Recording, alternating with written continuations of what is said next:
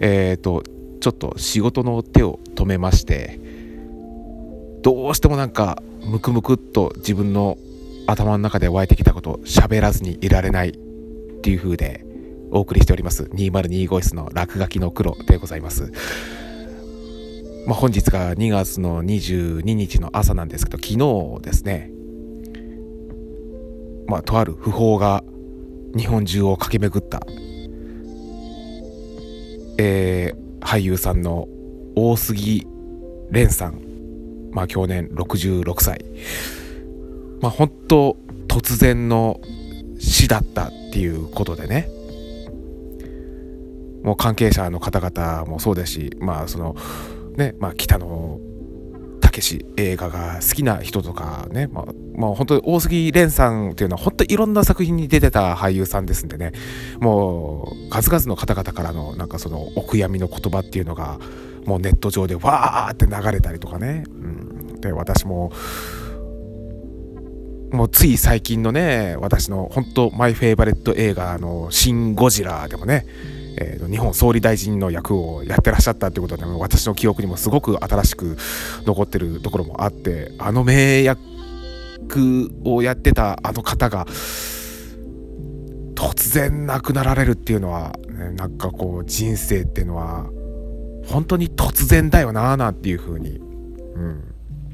思ってしまって。まあそれだけだったら、ね、まあね、あの月並みのお悔やみの言葉にしかならんわけですけどね、まあ、だからわざわざマイク取って喋るほどのことかってつい思ってしまいがちだけどもでもどうしてもちょっと語らずにいられなかったっていうのがまあ本当にいろんな映画に出ているこの大杉蓮さんそれこそねもう北野武監督の映画にはいっぱい出てるんですけどねその中でもね私の生涯において非常に何か心に残っているその大杉蓮さんの役の映画がありまして1998年に公開になりました北野武監督映画「花火」えー、まあこれはねあの北野武監督がねほらあのバイクで事故やって臨死体験をしたっていうね本当に死にそうになった経験から、まあ、それにインスピレーションを得てでねそんなもう臨死体験をするほどの大怪我をした北野武さんを周りの人たちがこう支えてくれたっていうことで、まあ、その恩返しの意味も込めてもう多数のそういった、まあ、北野ファミリーのキャスティングをした映画とも言われている。その中でもこの大杉蓮さんの役っていうのが非常になんかその主人公の西というね元刑事っていうね役どころのこれをまあビートたけ、えー、北野武さんが演じてるんですけどそれのまあ相棒役ですよね。相棒役の堀部っていう、まあ、これも元刑事なんですけども、えー、を演じてたのがこの大杉蓮さん。で大杉蓮さんが演じるこの堀部という男はそのまあその主人公の西が奥さんがね、まあ、非常に重い病気にかかっていてで自分の娘も亡くなってしまって非常になんかそのそういった私生活のことで非常に落ち込んでいるその西の代わりにっていうことであの張り込みを続けていた、ね。うん、堀部っていうその、ね、役どころで。でそれでその堀部っていう刑事は、まあ、その凶悪犯に襲われて撃たれて下半身不随になってしまってもう刑事の仕事ができなくなってしまった。ずっと車椅子生活するようになってしまった。でそれがために奥さん娘にも捨てられて男一人これから先どうやって生きていこうというふうで悩む役どころなんですね。その大杉蓮さんが演じるその堀部っていう刑事の役が。で何もかも失ってしまった。下半身もね不随になってしまった奥さん子供からも逃げられた。刑事という仕事も失ってしまった。俺には何にも残っていない。っていうふうにその堀部という刑事ははっとあって落ち込むんですよね。もう俺には何にも残っていない。まあそんな時にそのまあ自分のことを捨ててった妻がまあこっそりとまあ絵でも描いてみたら？なんていうふうに言われて。で下手ながらこう暇つぶしでも何でもないか分かんないけども絵を描き始めるわけですよね。えー、でそんなね自分のために下半身不随になって何もかも失ってしまった自分の元相棒のためにその西は堀部に絵の具のセットをプレゼントするっていうねもうそのシーンがね私なんかすごく心に残ってるんですよね。でまあその映画もねオープニングシーンからその堀部が謎こう拙く描いた絵の数々がこう差し込まれていってるわけですよね。なんかその絵の一つ一つ私ねその映画を初めて見た当初はねまあよくある絵だなぐらいにしか思ってなかったんですよ正直なところ。そこまでまあうまいわけでもないけどもああなんか味のある絵だなっていうふうに思ったんですけどなんか私この年になってあの時の映画をこうパッて思い出したりするとああ本当に何もかも失ってしまったように見えても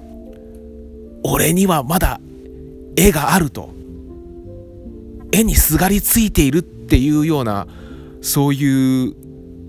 ねその大杉大杉蓮さんが演じるその堀部という刑事のなんかこうあがきみたいなものがこうバーってねこう今はこれで脳裏の中でこう蘇ってきてね同じ絵を描くことを趣味としている私としてはなんかすごくこう胸に詰まるもんが来たんですよね。なんかその映画のワンシーンを思い出すと。だからなんつうかあ自分もね今こうやって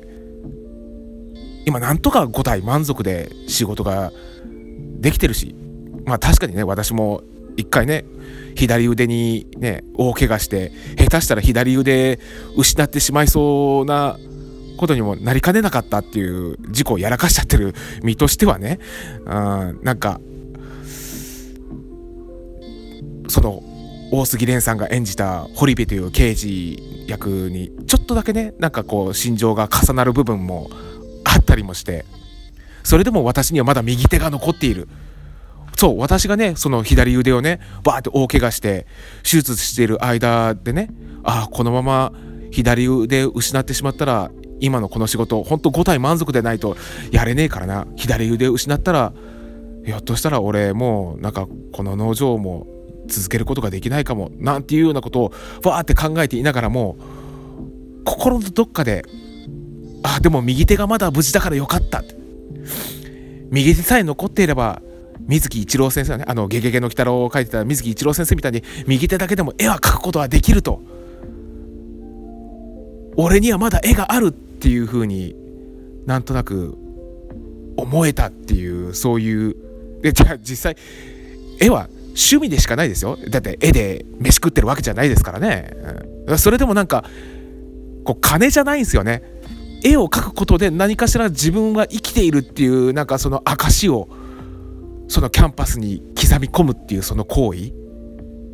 うん。その大杉蓮さんが演じてたその堀部という刑事がその映画の中でキャンバスに刻み続けていたそういったね心情みたいなものっていうものになんか今更ながらなんかものすごいシンパシーを感じるようになったななんていうことをねその大杉蓮さんの訃報をね聞いてバーッとね頭の中で駆け巡った